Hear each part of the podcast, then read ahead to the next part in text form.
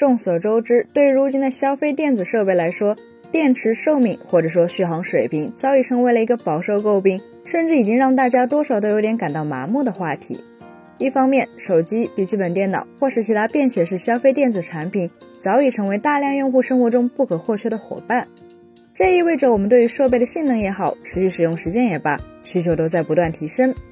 但另一方面，看过我们三叶生活此前相关内容的朋友可能还记得，对于如今的大多数消费电子产品来说，他们的问题其实在性能与能效比这两个指标在进步速度上的不匹配。也就是说，虽然手机、电脑的性能和能效其实都在普遍提升，但由于性能进步的速度远大于能效改善的速度，就导致了设备的功耗实际上还是在水涨船高，续航往往也普遍在缩短。那么，要如何才能真正改善设备的电池性能呢？针对这个问题，最近几年各大厂商确实没少下功夫，各类定制的超高能量密度的电芯也是屡见不鲜。甚至一些更有追求的品牌还开始从底层技术下手，自研了电解液材料、正负极金属配方、充放电的管理芯片等。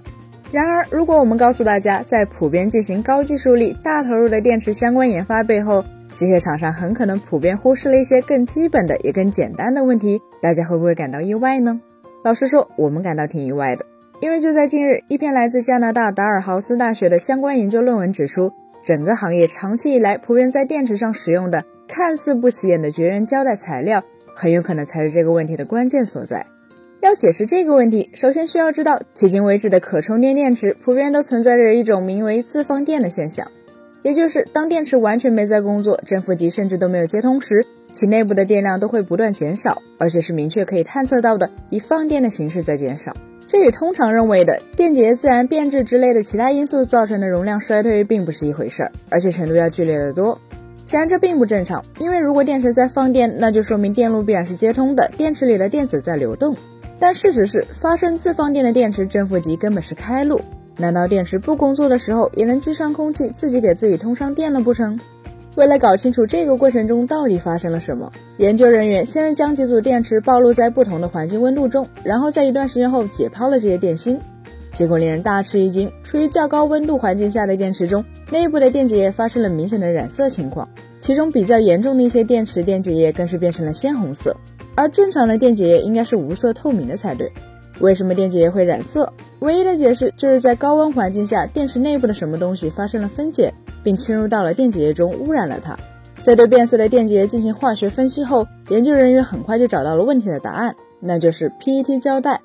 如果你拆解过现代的一些电子设备，可能会注意到，现在许多电池的电极都是通过焊接或者纤细的插拔口与设备主板 PCB 进行连接。而为了让这些脆弱的触点和插口更加稳固，不容易因为冲击发生脱落，许多厂商都会在触点外面覆盖一层 PET 胶带作为绝缘的固定措施。没错，看到绝缘这个词，相信大家都能理解，制造这种胶带的 PET 材质本身当然是不导电的。但问题就在于，最新的研究发现，当 PET 胶带受热时，会分解出一种名为氧化还原缩的物质，而缩类物质则有一个很大的特征，那就是它们本身会运载电子。于是乎，吊诡的事情就这么发生了，本该绝缘的胶带却分解出了能导电的产物，而这种与电子高度亲和的物质，则会直接通过电池的正负极侵入其内部，并污染电解液。此时，在电池的电解液内部，大量源自胶带分解产生的氧气还原缩，实际上就相当于构成了一条连通正负极的内部回路。它们会不断的在正负极之间运输电子，消耗电池内部的电力。而从外部看起来，电池就好像平白无故在没有接通的情况下发生了自放电。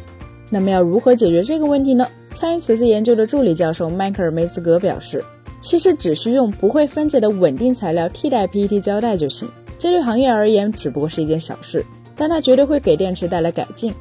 当然，他或许并不熟悉消费电子行业，所以这个建议其实还有一种实现方式，比如说，只要用别的方式来实现电池正负极的固定，自然也会有相同的效果。举个最简单的例子，以前那些可更换的、直接卡在电池仓里的电池，他们其实就是那么做的。本期节目就到这里了，更多精彩的可以关注我们三一生活的官网或全民来同名账号查询更多信息。咱们下期再见，拜拜。